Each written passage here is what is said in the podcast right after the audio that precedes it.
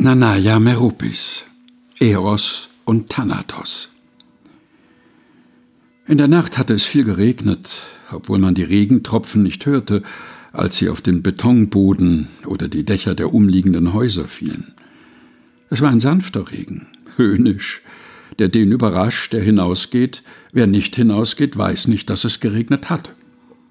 Ich wurde von der Vergangenheit überflutet, als ich vor dem Einschlafen die Augen schloss, wie eine Flut brachte der Strom Reste zerbrochener Erinnerungen. Ich sah das Gesicht eines Freundes in den letzten Tagen des Unterrichts. Der Professor hielt ein kleines Stück Kreide in der Hand wie einen Diamanten, der die transparente Barriere des Glases brechen würde.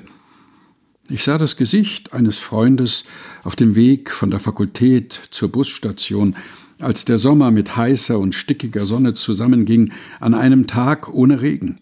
Ich konnte nicht sagen, ob der weiche Schmerz, den ich fühlte, eine Art Sehnsucht war. In der Dunkelheit meiner geschlossenen Augen, im Uterus der Decke, konnte ich nicht wissen, ob es aufgehört hatte zu regnen oder nicht. So lauschte ich den Schritten des langsamen Schlafes. Ich sah das Gesicht meiner Mutter, die vor langer Zeit das Essen zubereitete. Ich aß Reis mit Hühnereintopf und probierte das Dessert nicht. Ich mochte keinen Kokospudding mit Pflaumensirup. Und dann das Gesicht meiner Mutter, umrahmt von blassen Blumen im Sarg. Der unbelebte Körper im Kokon und die Metamorphose auf der anderen Seite der Ewigkeit – es war ein Wachgesicht im Dunst des unangenehm süßen Duftes von Rosen, vermischt mit dem Geruch des Todes. Der Tod, der die Kommunikation unterbricht und uns blind, taub und stumm gegenüber dem geliebten Menschen zurücklässt. Wieder sah ich das Gesicht meines Freundes. Er lächelte. Am letzten Unitag wünschte er mir alles Gute, Erfolg in der Zukunft und gab mir zwei Küsse auf die Wange bevor er den Bus nahm.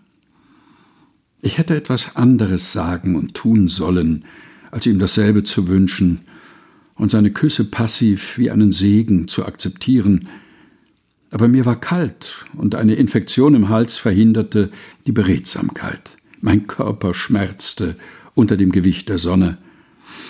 Er ist gegangen. Die Liebe, die so unwiderruflich geht, schmerzt wie der Tod. Es bedeutet, den geliebten Menschen nie wiederzusehen. Ich bin ihm nie mehr begegnet. Die Kommunikation ist unterbrochen. Manche Ereignisse im Leben sind irreversibel und unwiederbringlich, kehren nur in Form fragmentierter Erinnerungen zurück, die im Laufe der Zeit verwässert und vom Gedächtnis verändert werden.